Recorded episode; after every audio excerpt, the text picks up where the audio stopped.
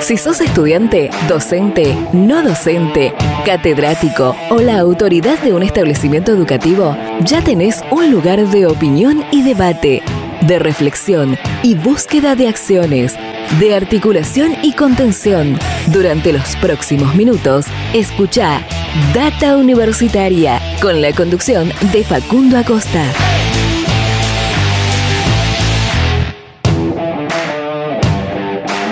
Bienvenidos y bienvenidas una vez más a este espacio dedicado a la comunidad que le da vida a las universidades. ¿Qué tal? ¿Cómo les va? Mi nombre es Facundo y como siempre los voy a estar acompañando durante esta próxima hora. Así es, damos comienzo a un nuevo programa de Data Universitaria Radio, este espacio donde te informamos de todo lo que pasa y va a pasar en el mundo universitario.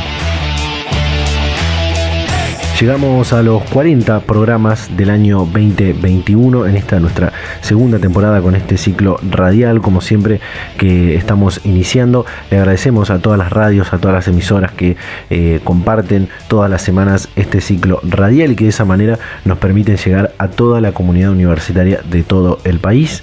40 eh, programas estamos cumpliendo en este 2021 Así que muy contentos, muy agradecidos también a toda la audiencia que está ahí siempre del otro lado. Y de paso los invitamos y las invitamos a que nos sigan en nuestras redes sociales, en Facebook, en Instagram, arroba data universitaria, en Twitter, arroba DT universitaria, y que se pueden suscribir también a nuestros canales de Spotify y de YouTube, donde pueden volver a ver y escuchar este y otros programas anteriores, como otros contenidos complementarios. Hoy, como siempre, eh, un programa muy variado. Eh, en un rato vamos a estar hablando con la graduada mejor promedio del año 2020 de la Universidad Nacional del Litoral. Eh, también vamos a estar hablando sobre un programa que, llevan que lleva adelante el Círculo de Legisladores de la Nación, que tiene que ver con el que se llama programa Cambio de Roles, eh, que tiene que ver con invitar a eh, universidades, a estudiantes de universidades a vincularse con el ámbito legislativo, en este caso con el ámbito legislativo nacional, donde eh, se formulan, se crean, se debaten diferentes propuestas o anteproyectos de ley con temas muy interesantes. Realmente ya vamos a estar compartiendo esto en un rato nada más y también vamos a estar hablando eh, en esta oportunidad con el rector de la Universidad Nacional de Villa María sobre varios temas también muy interesantes. Eh, así que de esta manera comenzamos este programa, por supuesto que es complementario a nuestro sitio web datauniversitaria.com.ar, así que hacemos un separador y te cuento algo algunas noticias del mundo universitario que puedes encontrar en nuestra web. Data Universitaria. Información, comentarios, entrevistas, investigaciones, todo lo que te interesa saber del mundo universitario. Las 24 horas del día y en el momento que quieras. Visítanos en datauniversitaria.com.ar. Como siempre, las noticias del mundo universitario las encontrás en datauniversitaria.com.ar. Por ejemplo, la Universidad de Río Negro recibió la acreditación de la carrera de medicina el pasado miércoles 3 de noviembre en el marco del plenario de la Comisión Nacional de Evaluación y Acreditación Universitaria, la CONEAU, se acreditó el proyecto de la carrera de medicina de la sede andina de la Universidad Nacional de Río Negro para su puesta en marcha el próximo año en 2022. Fue valorada la organización administrativa para una carrera con una estructura compleja en relación con la planta académica y la matrícula siguiendo por la misma línea, acreditaron la carrera de contador público de la UNCAUS. La carrera que se dicta en el Departamento de Ciencias Sociales y Humanísticas fue acreditada también por la CONEAU por el término de tres años. La importancia de este, de este proceso es que da validez al título emitido por esta universidad porque brinda un certificado de calidad para la carrera y le da garantía tanto a estudiantes como a graduados de que gozan de un título que cuenta con los estándares necesarios que aseguran una excelencia académica a nivel país. La Universidad de Quilmes tiene nuevo rector y vicerrectora. Eh, el miércoles 3 de noviembre de 2021 se reunió el órgano máximo de gobierno de la Universidad Nacional de Quilmes, la Asamblea Universitaria, en sesión extraordinaria para designar a los nuevos integrantes de la fórmula que estará a cargo de la conducción administrativa de la UNQ. Alfredo Alfonso fue designado como rector y Alejandra Cini como vicerrectora para el periodo 2021-2025. En el, el próximo programa es decir, la próxima semana, eh, no, no, no en esta semana porque todavía se están organizando, la próxima semana vamos a estar hablando con las nuevas autoridades de la Universidad de Quilmes funcionarios y científicos debatieron sobre los desafíos de la ciencia y la tecnología. Con más de 1.200 profesionales inscriptos por parte del sector científico-tecnológico nacional, se llevó a cabo este lunes 8 eh, de noviembre por la tarde la jornada de debate Argentina 2030, los desafíos de la ciencia y la tecnología. El evento fue organizado por los Ministerios de Ciencia, Tecnología e Innovación y el de Educación y así se discutieron los desafíos presentes y futuros que debe afrontar nuestro país para superar problemas más estructurales, definiendo agendas de producción de conocimientos y desarrollo de tecnologías e innovación. La UNL abrió las inscripciones a las carreras presenciales. La Universidad Litoral abrió las inscripciones a todas sus carreras presenciales. El periodo se extiende desde este lunes 8 de noviembre hasta el próximo viernes 10 de diciembre. El proceso es completamente virtual y se concreta ingresando en unl.edu.ar barra ingreso. Eh, también vale destacar que para las carreras eh, a distancia que ofrece la Universidad Nacional del Litoral, el plazo para inscribirse eh, irá del lunes 15 de noviembre es decir, el próximo lunes, hasta el domingo 28 de febrero del año 2022. La Universidad Nacional de los Comechingones cumplió 7 años de vida. El domingo 7 de noviembre, la Universidad de los Comechingones celebró sus 7 años de vida, recordando diferentes hitos que lograron posicionar y consolidar a la institución puntana como una opción en el interior del país. Y esta es una información que volvemos a dar, que modificamos porque hubo algunos eh, errores nuestros el programa anterior y tiene que ver con que comienza el pago de la beca Progresar con el Plus de conectividad. El cronograma de, cobros con bono por conectividad de Progresar es el siguiente y es verdadero. Comenzó este miércoles 10 de noviembre con todos los documentos terminados en 0 y en 1. Siguió el jueves 11 de noviembre con los que terminan en 2 y en 3. El viernes 12 de noviembre con todos los DNI que terminan en 4 y en 5. Hará lo propio el lunes 15 de noviembre con los documentos terminados en 6 y 7 y eh, finalizará el cobro del mes de noviembre el martes 16 con los documentos terminados en 8 y 9. Bueno, estas fueron algunas de las noticias, hay muchas otras que tienen que ver con renovación de autoridades en muchas universidades y diferentes eh, otros diferentes procesos que se están dando eh, ya cerrando este año 2021. De esta manera damos comienzo a este programa, este programa número 40 del año 2021 en Data Universitaria Radio. Data Universitaria, con la conducción de Facundo Acosta. Y bien, como comentaba en la apertura, eh, íbamos a estar compartiendo una comunicación con el rector de la Universidad de Villa María.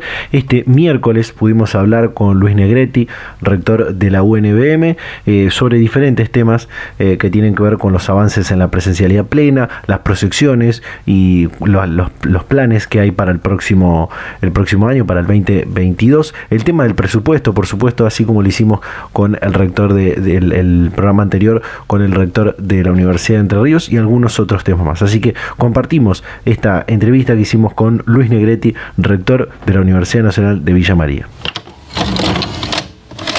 universidades desde hace algunas semanas atrás cuentan con la posibilidad de avanzar hacia la presencialidad plena, sobre todo eh, para recuperar todo aquello que no pudo hacerse durante la parte más crítica, podríamos decir, de, esta emergencia sanitaria. Eh, ¿Cómo están llevando adelante este proceso en Villa María? De manera muy satisfactoria eh, hace ya bastante tiempo, salvo en los periodos de muchas restricciones o que las restricciones eran demasiado estrictas, se conservó un núcleo de presencialidad, especialmente en aquellas carreras que tienen alta exigencia de contenidos prácticos. Por ejemplo, medicina veterinaria, medicina humana, algunas carreras artísticas también que, exigen una, cierta presencialidad, terapia ocupacional, etcétera.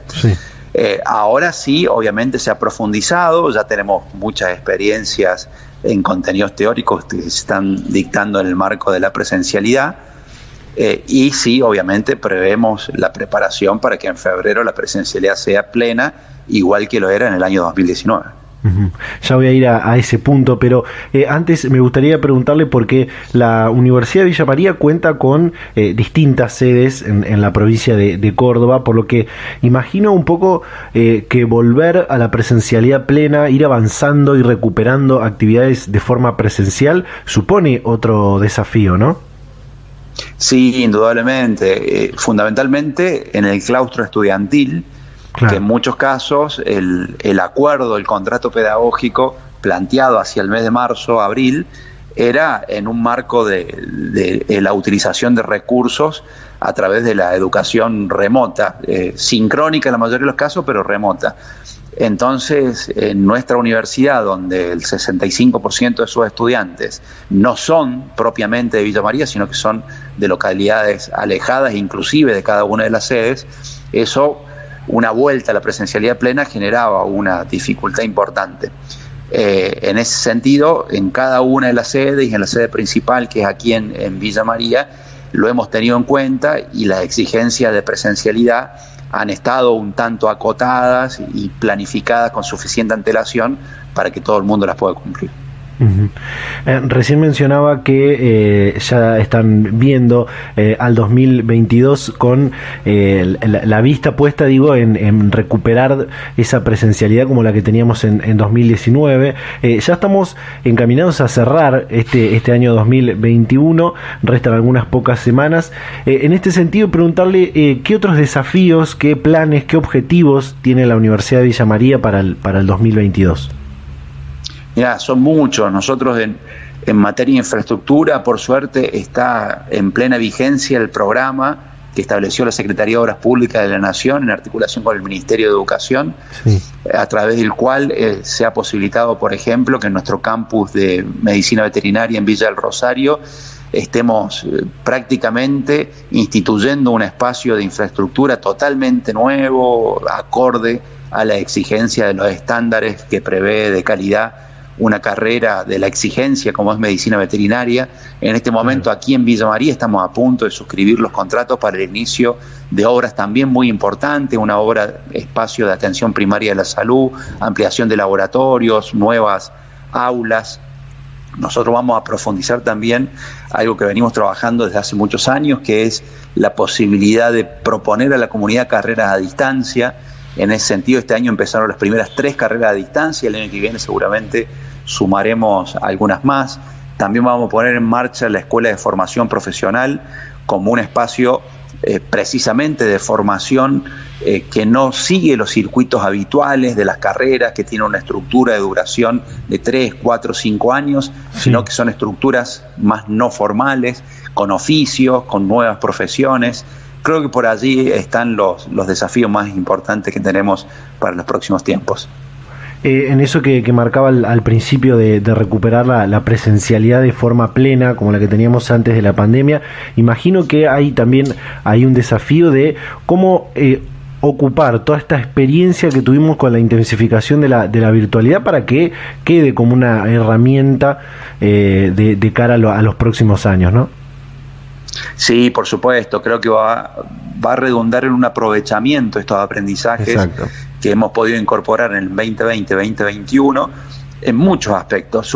Eh, por supuesto que la presencialidad no puede ser sustituida en muchos aspectos, pero sí, sabemos que hay ciertos trayectos, ciertos tramos, ciertos eh, aconteceres que antes se daban en el marco de la presencialidad que ahora tranquilamente se pueden dar hasta de mejor manera en el marco de la virtualidad. Estoy pensando en reuniones de equipos docentes, en clases de consulta que en nuestra universidad son obligatorias para los docentes y de eh, fácil acceso para, los estudiantes, eh, poder compartir espacios de internacionalización, que hoy lo estamos haciendo y que antes era bastante complejo, si bien lo hacíamos, hoy se ha profundizado, eh, clases simultáneas con universidades de Latinoamérica o de Europa, que, toman estudiantes con equipos docentes y que de manera sincrónica le están transitando personas que están en distintos, distintos, puntos del planeta.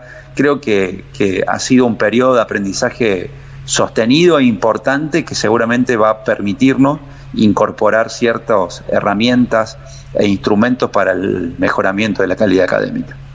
Totalmente.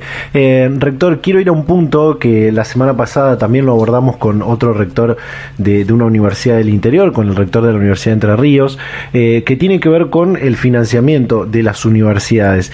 En el último plenario eh, ordinario de Consejo de Rectoras y Rectores del CIN, donde usted estuvo presente y pudimos charlar ahí de, de forma presencial, se formuló lo que es la propuesta que hacen las universidades para el financiamiento del próximo año. Una propuesta que rondaba los 407 mil millones de, pesos. Esa propuesta después se, envía, como todos sabemos, a, los ministerios para que formulen eh, y, lo eh, completen la planilla de universidades en el, proyecto de ley de presupuesto. esa planilla tenía un número diferente al que habían formulado las, universidades, alrededor de unos 75 mil millones menos. ¿Cómo analiza esto que pasó? ¿Cómo evalúa esto? ¿Cree que se puede eh, revertir esto que aún todavía no, ha comenzado a discutirse en el Congreso Nacional? Eh, mira, nosotros, yo formo parte del comité ejecutivo del CIN y justamente ayer tuvimos reunión y se viene trabajando arduamente desde el Consejo Interuniversitario Nacional para revertir esto que vos bien estás planteando. Nosotros confiamos que se va a lograr. Eh, también el día lunes tuvimos una reunión en el marco del Plan Estratégico de Ciencia y Técnica 2030, donde estuvo presente el presidente de la Nación y él manifestó su apoyo pleno, como lo hizo en la campaña electoral y, y desde que es presidente, eh, no solo al sistema de ciencia y tecnología, sino también al sistema universitario público, así que nosotros confiamos en que esta situación, que no sabemos por qué se ha dado, se pueda revertir. Y sabemos que el presupuesto propuesto por el CIN nunca es cumplido en un 100%, esta es una expectativa, pero sí que se acerque lo más posible para tener un 2022 eh, con las necesidades eh, satisfechas básicas de las universidades eh, con un presupuesto acorde a esas necesidades. Eh, el, proyecto de ley de, presupuesto para la administración del año 2022 en la planilla de universidades cuenta con un monto de 335 mil millones de pesos para, para el sistema universitario argentino y me gustaría preguntarle eh, ¿qué pasaría si de aprobarse este presupuesto y sin modificarse la planilla de, las universidades, qué impacto tendría esto en una universidad del interior como la, Universidad Nacional de Villa María? Y tendría, tendría un impacto importante seguramente. Luego, obviamente, a este monto global hay que eh, reducirlo o, o, adecuarlo a lo que le correspondería a cada una de las universidades. Cotejarlo con, lo que es la, planta de salarios de docentes y no docentes y, establecer cuánto es los recursos que quedarían para gastos corrientes, pero seguramente, obviamente, que una disminución de cerca del 15 y 18% eh, impactaría en la posibilidad de accionar de, cualquier universidad, no solo del interior, sino también de, de, las grandes universidades que también están en el interior, como la UNC, la Universidad Litoral, Cuyo, la UBA. Eh, sería, sería bastante complejo. Eh, por eso confiamos en que esto se pueda revertir. Eh, el ministro de Educación y el secretario político universitario están trabajando en el tema y, creemos que se va a poder revertir la situación. Excelente. Eh, dejando un poco atrás esto del presupuesto y me gustaría ampliar eh, sobre algo que hablábamos antes, la Universidad de Villa María cuenta con eh, carreras de diferentes áreas, desde las ciencias agrarias a las ciencias sociales y, pasando también por, por lo que tiene que ver con la, con la salud. ya lo que es los cursos de ingreso para el próximo año y el resto de la actividad académica, podríamos decir que está pensado en que se va a realizar de forma presencial, ¿no? Sí, sí. Igualmente nosotros, eh, previo a la pandemia, ya teníamos instituida la modalidad electiva virtual para los cursos de ingreso ah, eh, en la mayoría de las carreras. Por lo tanto, ha pasado nuevamente que una parte importante del estudiantado ha elegido transitarlo bajo esa modalidad. No obstante, nosotros tenemos dos etapas, una ahora entre septiembre y octubre y otra en el mes de febrero. Seguramente en el mes de febrero eh, los estudiantes que elijan la presencialidad van a ser proporcionalmente muchos más. Pero en esta etapa, los que eligieron la virtualidad han, sido los que porcentualmente han ocupado la mayor, la mayor franja, digamos. Va a haber un fortalecimiento de, la propuesta de educación a distancia. Digo, la universidad tiene algunas, algunas propuestas, alguna oferta académica en educación a distancia. Digo, después de esto, eh, va, ¿se va a fortalecer esa, esa oferta?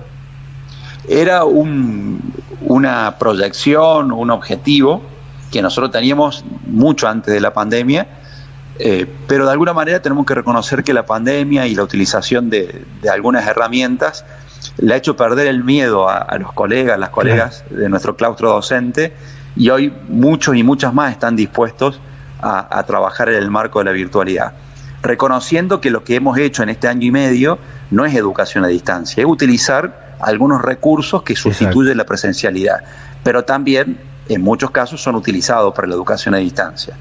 Entonces yo creo que, los planes que teníamos de ir progresivamente incorporando propuestas virtuales o convirtiendo en virtuales o bimodales algunas carreras que ya se ofrecen en la universidad, con esta situación se van a profundizar y se van a facilitar eh, de poder eh, profundizarse esta línea de trabajo que es la, educación a distancia, que yo considero que es una modalidad inclusiva porque permite a mucha gente que trabaja, que vive lejos, que tiene familia, poder cursar una carrera universitaria.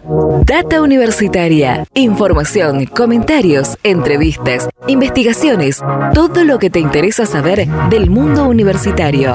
Las 24 horas del día y en el momento que quieras. Visítanos en datauniversitaria.com.ar.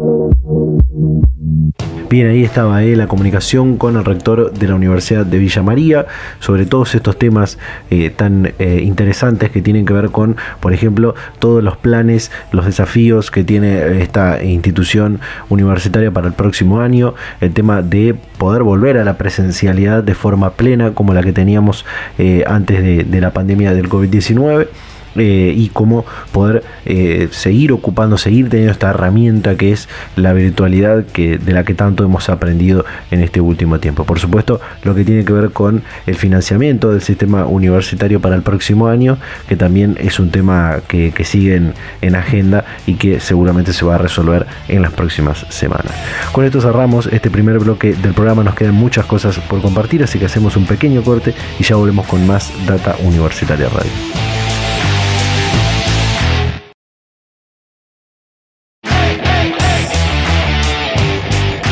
Seguimos en Data Universitaria Radio en este programa número 40 del año 2021, en esta nuestra segunda temporada con este ciclo radial. Tal como decía en la apertura, una de las eh, comunicaciones que íbamos a estar compartiendo eh, tiene que ver con eh, otra estudiante que fue reconocida por ser el mejor promedio de la universidad. En este caso se trata de Paula Martín, graduada de la Facultad de Humanidades y de Ciencias de la Universidad Nacional de Litoral, que ya está para hablar con nosotros. Paula, ¿qué tal? ¿Cómo estás? Bienvenida a Data Universitaria Radio.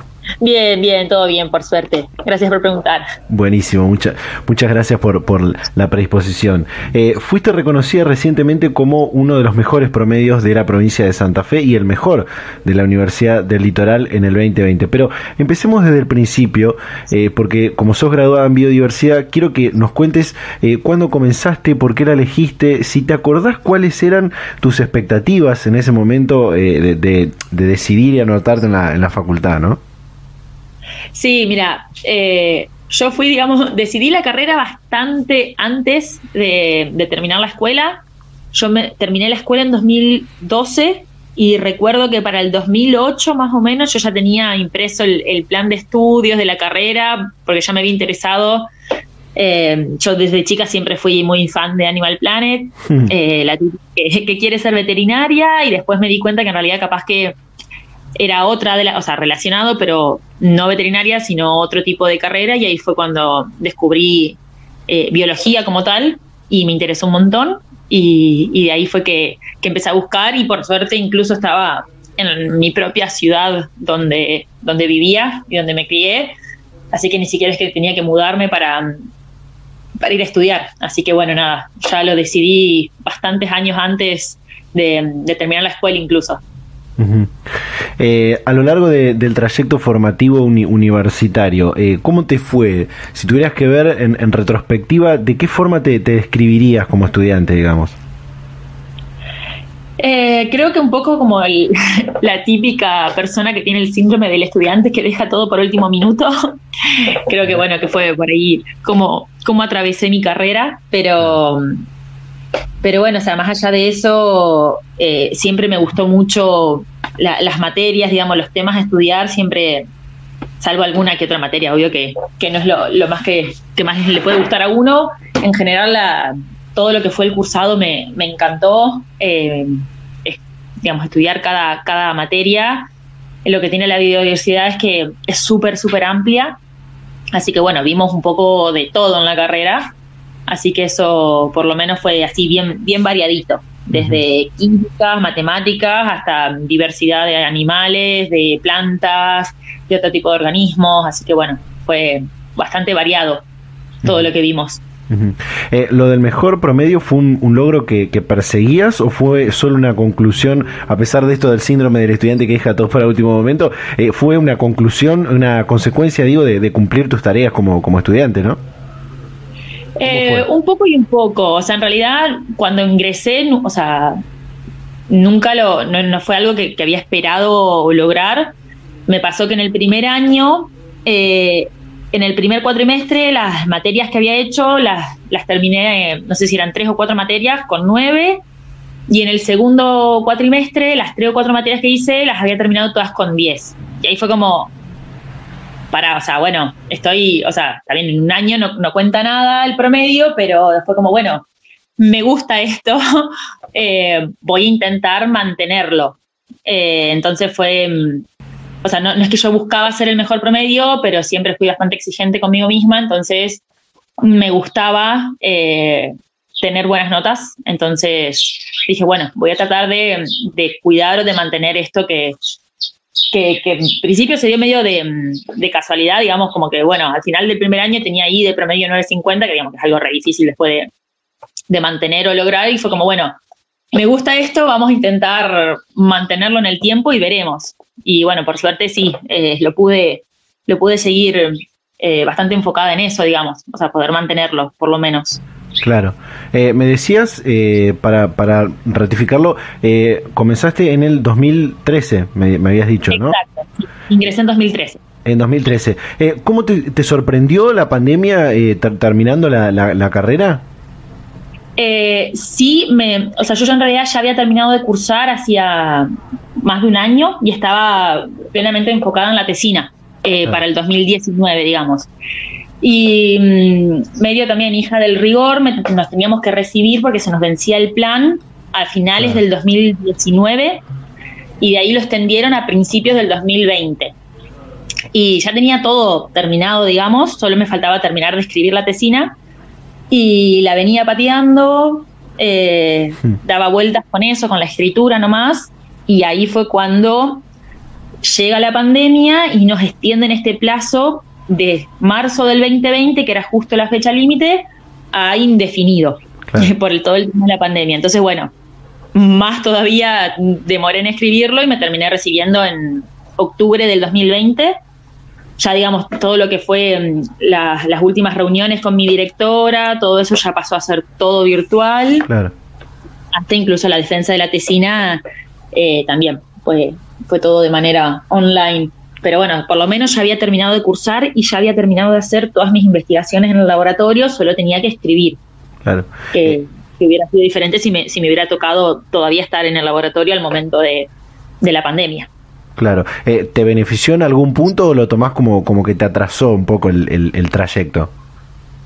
Eh, mm, ni una ni la otra, o sea, verdaderamente fue, fue que yo sin, sin tener la fecha ahí límite de, bueno, todos los del, si no quieren que los cambiemos de plan, se tienen que recibir hasta tal fecha, nos lo sacaron.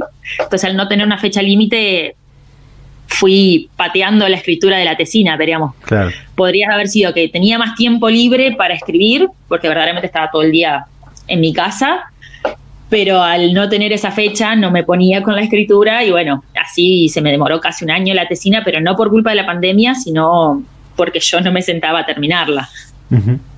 Em, me gustaría preguntarte para que también la gente que, está escuchando esto eh, pueda, pueda saber, ¿qué hace una licenciada en biodiversidad? Eh, ¿Cómo lo podrías describir? Em, lo que tiene la, biodiversidad es que es tan amplia que puedes encontrar eh, especializaciones, digamos, en lo, en lo que se te ocurra, ¿no? Entonces, por ejemplo, yo me dediqué, me aboqué más a la genética, eh, no a la genética, digamos, como por ahí la gente se imagina de manipulación de genes y demás, sino una, una genética descriptiva, eh, tipo de analizar lo que está pasando en algún lugar y tener datos moleculares para, para basarse en lo que uno diga. Pero tengo compañeros que se han dedicado a peces, a plantas, a, un montón de cosas diferentes. La, por ahí la, salida típica que, uno va encontrando es eh, entrar a, sigamos, seguir con investigación, ya sea por alguna beca de CONICET o, de agencia, de provincia. Eh, pero también, digamos, no es para todos ese mundo ya sea porque por ahí se puede volver un poco restrictivo el ingreso o porque mm, el sistema también es bastante duro y, exige mucho, entonces no es para todo el mundo. También eh, uno puede encontrar salida desde la parte de administración hasta docencia o incluso depende en qué te especializas, puedes terminar en alguna eh, agencia que haga eh, evaluación de, eh, de impacto ambiental o, o, digamos, si trabajas con microbiología o con genética, puedes terminar en laboratorios. Así que bueno, es un poco de todo. Bien, eh, me gustaría preguntarte, porque justo dijiste algo del impacto ambiental, hoy se está hablando mucho del cambio climático y, demás por, por esta, esta cumbre a nivel internacional que se está haciendo, que es la COP26, eh, y de tus conocimientos de la profesión, ¿cómo analizás, cómo ves esto del cambio climático, su impacto en la biodiversidad, en la flora, en la fauna, por ejemplo, ¿no? Y mira, o sea, es, imposible negar que es imposible decir que, no, que no está sucediendo y que no impacta. O sea, se ve desde, desde movimientos de, digamos, expansión de fronteras, de, límites, eh, de distribuciones naturales de ciertos organismos, por ejemplo, con algunos vectores de enfermedades que al haber mayor temperatura llegan hasta latitudes más bajas, o también eh, que se vean modificados patrones de comportamiento o digamos, va afectando a una escala que creo que todavía ni siquiera nos, damos cuenta de, del impacto que está teniendo eh, en todas las escalas, desde lo más chiquitito que ni vemos hasta los grandes mamíferos, que es por ahí, digamos, lo que la gente siempre le llama la atención y quiere proteger, digamos, que, actúan ahí como, como, especies que uno por lo menos puede ver y ayudarse de, la conservación de esas especies eh, para mover campañas y demás a favor de, de proteger eh, y tratar de recuperar esas poblaciones que también te ayudan de manera indirecta a, eh, a visibilizar o a, o también ayudar a un montón de otras especies que son menos observadas y que también necesitan del amparo y las acciones y las medidas para, para proteger. Bien, eh, antes hablabas de, de la, cuando te pregunté de qué se trataba la, que, hacía un licenciado en biodiversidad, decía que es una, una carrera eh, muy amplia, eh, que se, te puedes dedicar a muchas cosas. Eh, me contabas también que tu tesina tenía que ver con el tema de la, de la genética. Ahora como graduada, como profesional, ¿qué, qué trabajo estás llevando adelante? ¿Cómo continuó después tu, tu, trayecto después de, de, graduarte, ¿no? de terminar la, la, la, parte de la licenciatura? Bueno, yo seguí por un tiempo con, con, el tema de mi tesina, eh, pedimos una beca a un, se llama Grupo de Especialistas de Cocodrilos, que es una, organización internacional, eh, y ellos financiaron eh, que yo pueda seguir con la investigación de mi tesina. Y ahora ya terminó, estoy haciendo un servicio a terceros en el laboratorio de la FACU, pero digamos, por ahora no, ni me he presentado a carrera, a, no, perdón, a carrera, a beca doctoral, ni está por ahora en, mis planes. Digamos, me descubrí siendo una de esas personas a las que el, sistema de CONICET capaz que no es su, lugar ideal, así que bueno, todavía estoy eh, viendo cómo continuar con, ese tema. Bien. Eh, quiero preguntarte algo que en, los, últimos meses hemos hablado con muchos graduados de, de, diferentes carreras, de diferentes universidades, de diferentes provincias, este, y me gusta preguntarles si una vez que, que terminan su trayecto formativo de, grado, que, les entregan el título de ya sea de ingeniero, de licenciado, de, lo que sea, eh, si se sienten preparados para ese día después de, que en, teoría cerrás esa etapa en, la universidad, eh, ¿se está preparado para ese día después en que, en que culminás esta etapa? ¿Cómo lo ves? nunca, uno nunca está, está preparado para, para pasar de etapa, para cruzar esos umbrales. Es como que siempre sentís que no estás listo, que te falta. Eh, es algo que por ahí hablaba con una compañera de laboratorio hace unos días, que ella ya está cursando ahora su beca postdoctoral y, y es medio nueva, digamos, en alguna de las técnicas que estamos haciendo en el laboratorio y me, me pedía ayuda a mí para que le explique. Era como, bueno, vos que tenés más idea, y era como, era rara esa sensación de decir, es verdad, yo, yo tengo idea de esto, yo estoy preparada y ahora alguien me pregunta a mí cómo hacerlo. Y como que hasta que no estás verdaderamente en ese lugar, en el, no, no te das cuenta que vos, digamos, vos estás formado, vos estás listo, vos sos capaz de, de o de decidir vos o de ayudar a alguien y, y darle una mano con lo que vos ya sabés. O bueno, por lo menos esa es mi experiencia personal. Genial. Paula Martín, eh, egresada mejor promedio del año 2020 de la Universidad Nacional del Litoral, licenciada en biodiversidad. Eh, gracias eh, por este tiempo, por esta predisposición para charlar y contarnos un poco tu historia aquí en Data Universitaria. No, bueno, gracias a ustedes por, por contactarse y por, por el reconocimiento también a, algo como puede ser el promedio, que si bien capaz que no te ayuda en el resto de la, de la vida, qué promedio tuviste o no en la universidad, no deja de ser un, lindo reconocimiento eh, para quien, quien tuvo por ahí el esfuerzo extra de, tratar de mantenerlo o tenerlo así. Así que bueno, muchas gracias a ustedes por el contacto. Data Universitaria. Información, comentarios, entrevistas, investigaciones, todo lo que te interesa saber del mundo universitario. Las 24 horas del día y en el momento que quieras. Visítanos en datauniversitaria.com.ar. Y bien, luego de haber escuchado a Paula Martín, licenciada en Biodiversidad, mejor promedio del año 2020 de la Universidad Nacional del Litoral, que nos contó toda su, historia, su trayecto formativo eh, y cómo eh, recibió este reconocimiento de ser el, mejor promedio, 9,58, si no me acuerdo mal, es eh, su promedio por el cual fue reconocida. Y, bueno, pudimos charlar con ella en este espacio. De esta manera cerramos este bloque, nos queda compartir lo del programa Cambio de Roles en el próximo bloque, así que hacemos un pequeño corte y ya continuamos con más Data Universitaria Radio.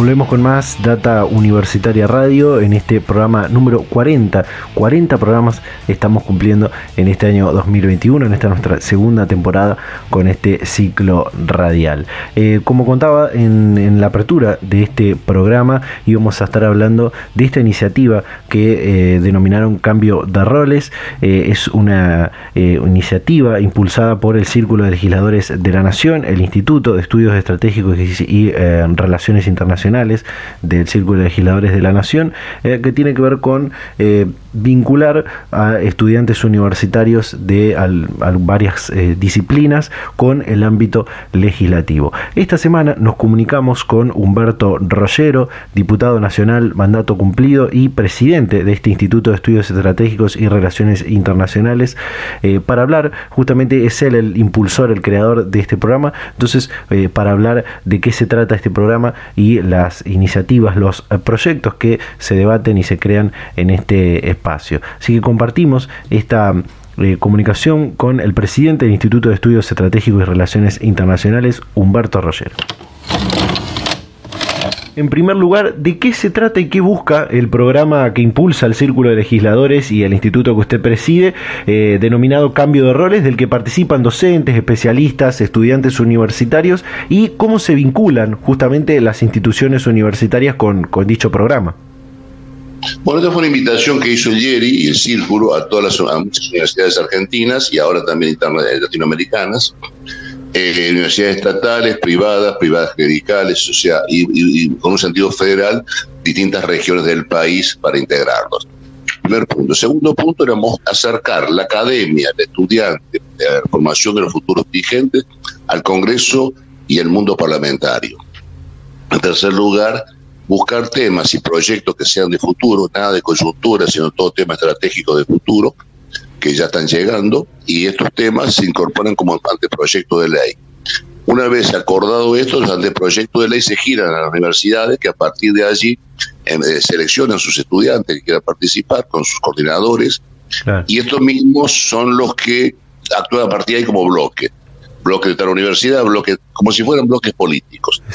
Muy bien, se discute, se hacen webinars, se, se trabaja con especialistas, se hacen conferencias sobre el tema que se aborda luego se hacen, se cierran los despachos, se, se, se, rectifica el anteproyecto que, es como si hubiese sido enviado por el Ejecutivo.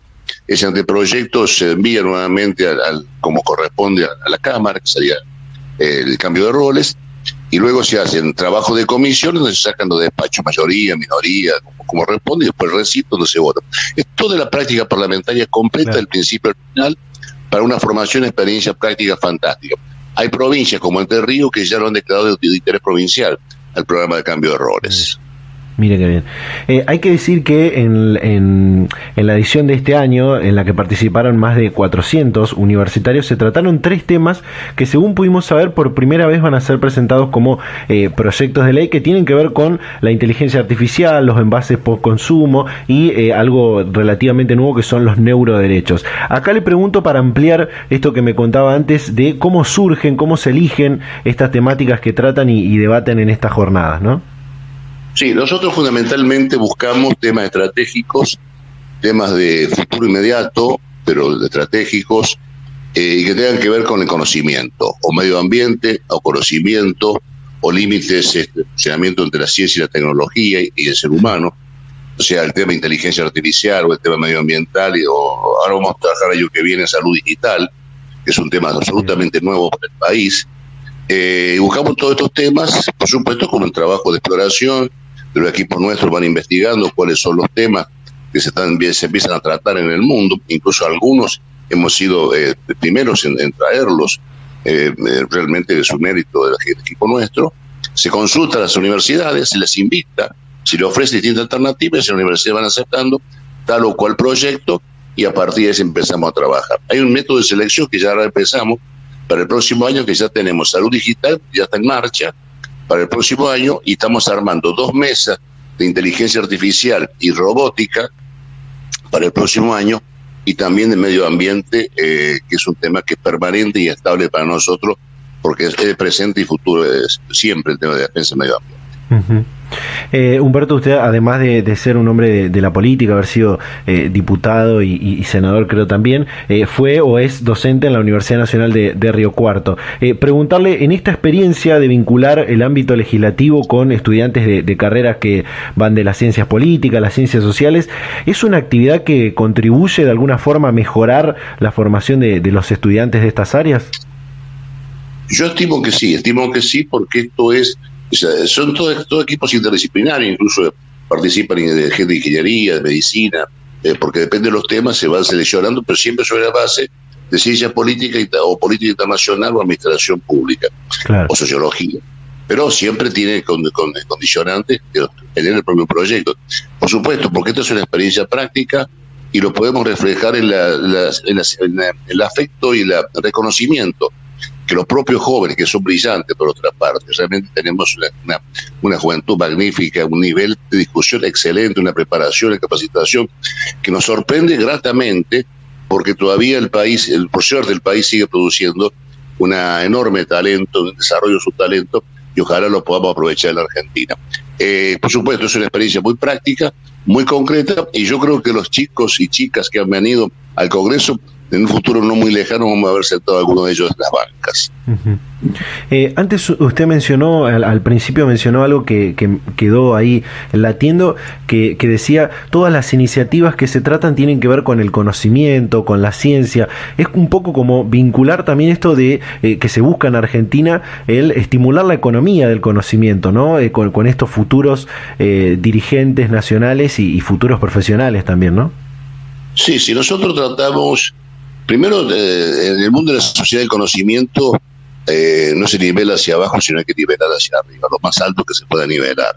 Eh, la inteligencia es un valor supremo, además de las cuestiones morales, éticas, este, de bien común. Pero la inteligencia es un valor supremo y el desarrollo de la misma y el estudio de la misma es fundamental. Y en segundo lugar, nosotros entendemos que un legislador no debe estar, eh, no debe estar solamente o, poner principal énfasis en mirar el espejo retrovisor de la historia para culpar el pasado.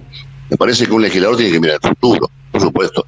La historia es importante conocerla, saberla es obligatorio, pero me parece que el debate no es hacia atrás, sino hacia, hacia, adelante. Y nosotros le proponemos a, los, jóvenes universitarios y a las universidades esto y realmente funciona a la mil maravillas, porque eh, los jóvenes están discutiendo ya su presente, no el futuro, mejor para los es el futuro. Ellos ya es su presente. O sea, la importancia del neuroderecho o del envase postconsumo que está destruyendo el sistema, eh, el sistema este, natural de del planeta, o el tema de inteligencia artificial y robótica, ¿cuáles son los límites? Eh, porque además no se puede frenar la ciencia, la ciencia avanza, no, no, se puede poner límites. Ahora, tiene que tener cuestiones ético-morales o, de, o, de, control que permita que defender la privacidad de los seres humanos, la libertad, eh, mantener este, frente al mundo que viene de los cyborgs o de la transhumanización o de todo este elemento, ¿cuáles son los límites? Bueno, este es un debate este, que roza no solamente a los científicos, sino también a lo ético y a lo moral. Y esto lo enriquece muchísimo, porque esto es imaginar cómo vamos a construir el futuro. Esa es la verdadera tarea de un legislador. La verdadera tarea de un legislador es ver el futuro y cómo se, cómo se anticipa los hechos. Esta es la verdadera tarea. Claro. Eh, eh, me quedó eso que, decía de, que los jóvenes ya están, están viendo en el futuro, eh, en esto de, estimular a los protagonistas de la, de la nueva dirigencia nacional. estos traen sin lugar a dudas ideas e iniciativas que, movilizan justamente las, las nuevas generaciones, digo, citando las que nombrábamos antes, pero también las de años anteriores del programa Cambio de Roles, que se habló de drones, se habló de criptomonedas. Entonces, también los actuales legisladores, quienes hoy conforman el Congreso Nacional, eh, reciben propuestas o demandas de, las juventudes, eh, en parte con este, eh, con este programa, ¿no? Sí, sí, está así que ya criptomoneda y, drones están en tratamiento en ambas cámaras, están siendo debatidos en las comisiones pertinentes. por supuesto, es un tema demasiado a veces de avanzada frente al problema de coyuntura. Fíjese un detalle: nosotros el día lunes, el día martes, aprobamos en el recinto con cambio de roles el proyecto de, regulación de, post, de envase post-consumo. Al día siguiente entró un proyecto del Poder Ejecutivo Nacional en la misma línea que habíamos presentado nosotros.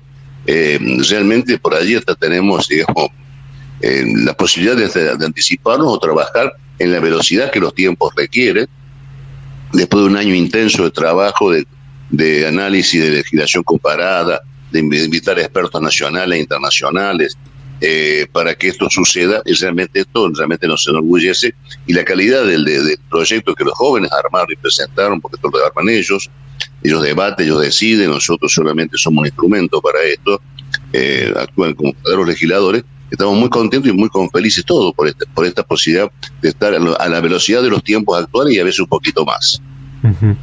Eh, esto también sirve como para, para motivar eh, no solamente el, poder vincularse con el ámbito legislativo, sino también estimular la vocación política, digo, más allá de, una cuestión de, una movilización partidaria, sino de, una, de, la, política como herramienta, ¿no? de, poder presentar estos proyectos y demás en, en las juventudes, digo.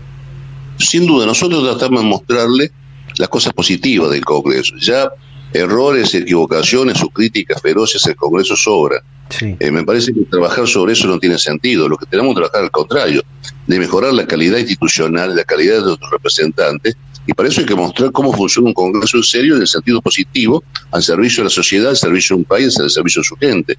Esto, y esto los chicos así lo entienden, y realmente lo hacen maravillosamente bien. Es increíble el nivel de debate y la responsabilidad y el respeto con que funciona, porque hay muchas divergencias eh, pero enormes diferencias, pero no se hace con un, un respeto y fundamentando sus posiciones con claridad y calidad, sin atacar al adversario circunstancial político, sino tratando de que su idea sea superior a la otra, que este es el verdadero debate. Entonces, este, este mostrar el Congreso en todas las muchas facetas positivas que tiene, realmente lo enriquece a todo, incluido a nosotros y a los actuales legisladores. Excelente. Eh, Humberto Rollero, presidente del Instituto de Estudios Estratégicos y Relaciones Internacionales del Círculo de Legisladores de la Nación, muchísimas gracias por su tiempo, por la predisposición para charlar este momento con Data Universitaria. A contrario, el gusto ha sido mío y es un placer conversar sobre estos temas que son realmente atrapantes hacia el futuro de otro país. Data Universitaria. Información, comentarios, entrevistas, investigaciones, todo lo que te interesa saber del mundo universitario. Las 24 horas del día y en el momento que quieras. Visítanos en datauniversitaria.com.ar. Y de esta manera llegamos al final de este cuadragésimo programa del año 2021 de Data Universitaria Radio. Eh, muy interesante todo lo que hemos compartido a lo largo de esta edición. Lo que hablábamos al principio con el rector de la Universidad de Villa María eh, sobre su planificación, sus desafíos para el próximo año, eh, todo el tema del presupuesto universitario también para el año 2022 y este tema de la hibridación de los sistemas mixtos que se vienen en la educación superior argentina. También lo que hablábamos en el bloque anterior con eh, Paula Martín, eh, mejor, el mejor promedio del año 2020 de la Universidad Nacional del Litoral, que nos contó todo su trayecto formativo y qué, eh, qué es lo que hacen los licenciados en biodiversidad, que es de lo que ella se graduó en la Facultad de Humanidades y Ciencias de la UNL. Y esto último que compartimos de esta comunicación que realizamos durante la semana con Humberto Rollero, sobre el programa Cambio de Roles. Eh, así que bueno, ha sido un placer como siempre eh, compartir esto con todas y todos ustedes.